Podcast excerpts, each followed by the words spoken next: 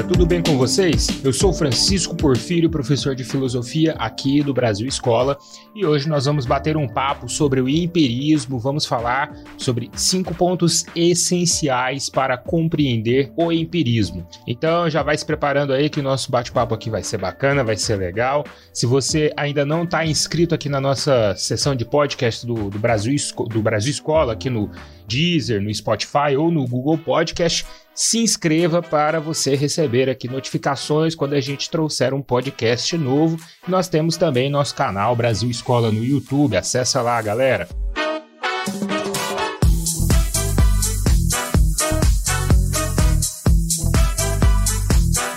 Bom, como o título já sugere, eu tô aqui para vocês cinco pontos essenciais para compreendermos o que é o empirismo, como que se fundamenta o empirismo enquanto uma corrente legítima ali da filosofia na modernidade. Os pontos são experiência, número um, número dois, teoria do conhecimento, número três, relação com o racionalismo, número quatro, referências aristotélicas, número cinco, John Locke e David Hume. Então, vamos partir para a explicação de cada um destes cinco pontos essenciais para compreender o empirismo.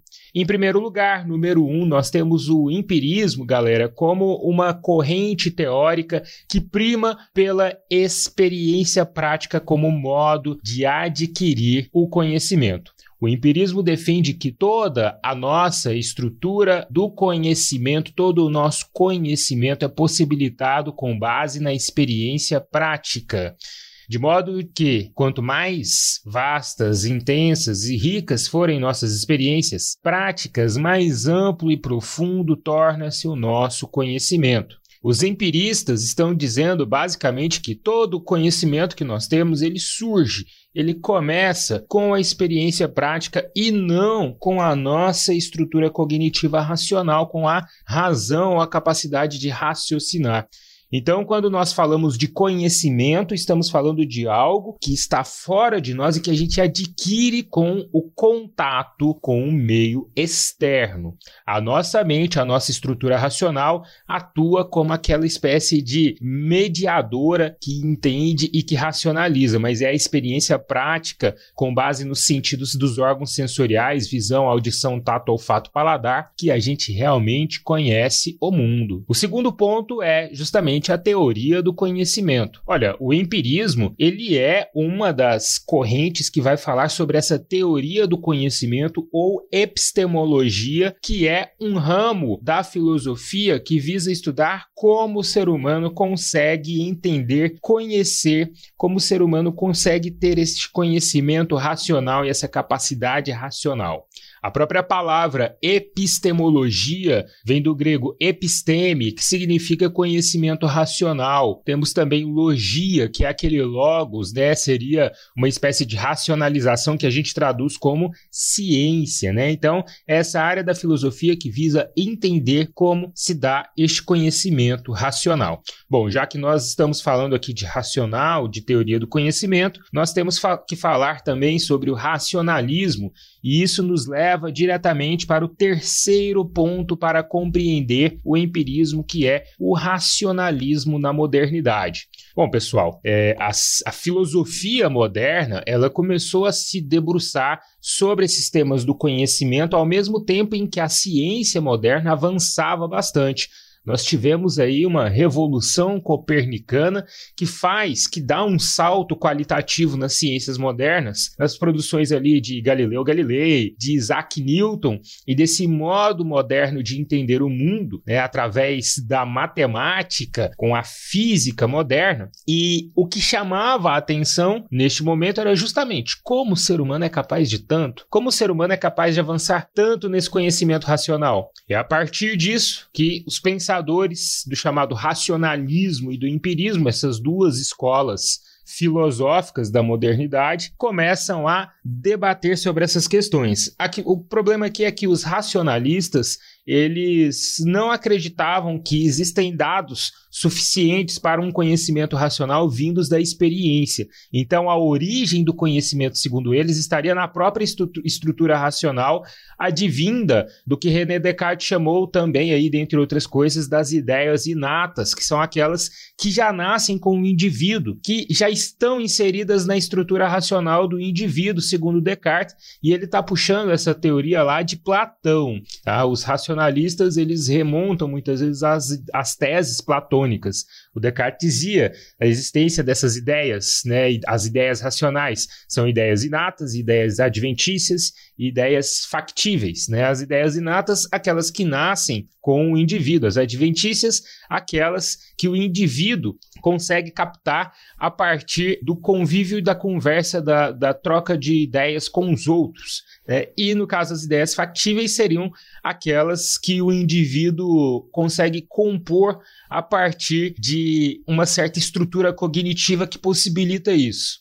Mas notem que o conhecimento é todo formado a partir dessas ideias e nunca entra essa questão da experiência prática, pois essa é a grande querela dos modernos que só será resolvida mais tarde por Immanuel Kant, o filósofo iluminista alemão Immanuel Kant, né, que vai colocar o ponto final aí na briga entre racionalistas e empiristas, porque racionalistas ficam de um lado defendendo que toda a estrutura cognitiva é responsável por esse conhecimento, enquanto empiristas defendem que o conhecimento parte é justamente da experiência prática e da obtenção de sentidos. Enquanto os pensadores racionalistas estavam buscando suas teorias, seu embasamento principalmente nas referências platônicas, nós passamos aqui para o nosso quarto ponto, porque os empiristas buscam suas referências em Aristóteles. Enquanto Platão define ali as, os conceitos, por exemplo, de ideia inata ou até mesmo de conhecimento ideal que circunda a teoria racionalista, a teoria empirista está fortemente ancorada naquilo que Aristóteles começou lá na antiguidade clássica.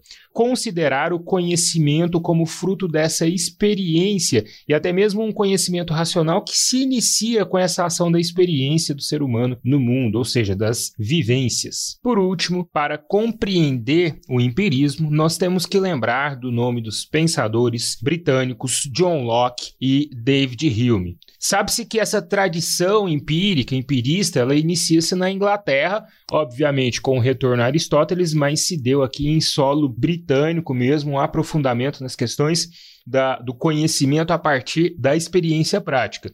Podemos retomar aí Francis Bacon, um dos grandes nomes da, da filosofia moderna né, e o apoiador daquele método científico da modernidade, mas o desenvolvimento mesmo se deu foi com Thomas Hobbes, um pouquinho ali com Thomas Hobbes e principalmente John Locke e David Hume.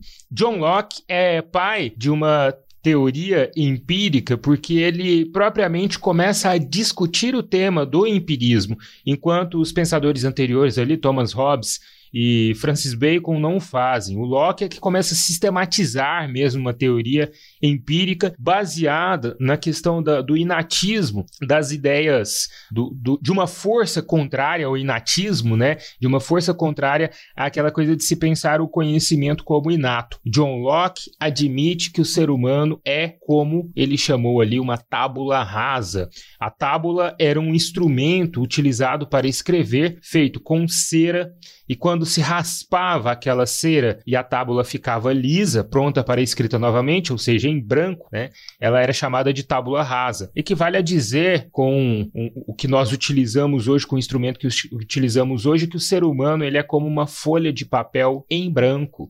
Né? Então, o ser humano ele não tem nenhum conhecimento impresso nele, isso só vai sendo escrito na maneira em que ele vai vivenciando e experimentando o mundo. Muitas críticas posteriores vieram para Locke perguntando, por exemplo, como que seria possível o conhecimento de seres imaginários, seres inexistentes, visto que eles não se inserem numa realidade prática para que possamos ter um conhecimento empírico em cima deles, como por exemplo a existência de, sei lá, minotauros, centauros ou até mesmo uma montanha de ouro. Quem vai resolver essa situação é o filósofo David Hume. Hume admitiu a existência de ideias simples e ideias compostas. As ideias compostas, elas tinham partes de ideias diferentes que nós adquirimos com a experiência prática. David Hume dizia, por exemplo, que é possível conhecer uma montanha de ouro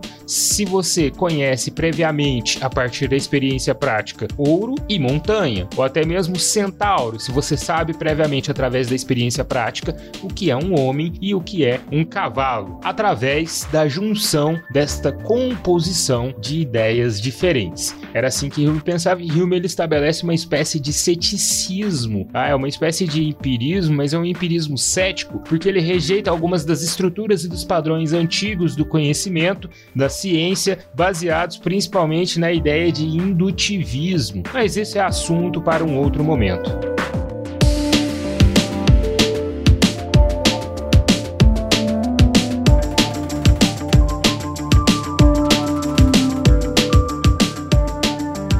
Galera, esse foi o nosso podcast 5 pontos para compreender o empirismo. Fiquem ligados aqui no Spotify, no Deezer ou no Google Podcast, porque sempre a gente está postando material novo aqui. Temos também nosso canal Brasil Escola no YouTube com videoaulas de vários assuntos, de todas as disciplinas escolares, de atualidades. Se liguem no nosso canal, sigam a gente nas redes sociais, Facebook, Twitter e Instagram, vocês encontram o Brasil Escola lá. E temos também nosso site brasilescola.com.br com textos completíssimos para suas pesquisas escolares. Galera, por hoje é só. Espero que vocês tenham gostado. Curtam, compartilhem à vontade se inscrevam por aqui e até a próxima. Valeu, um abraço!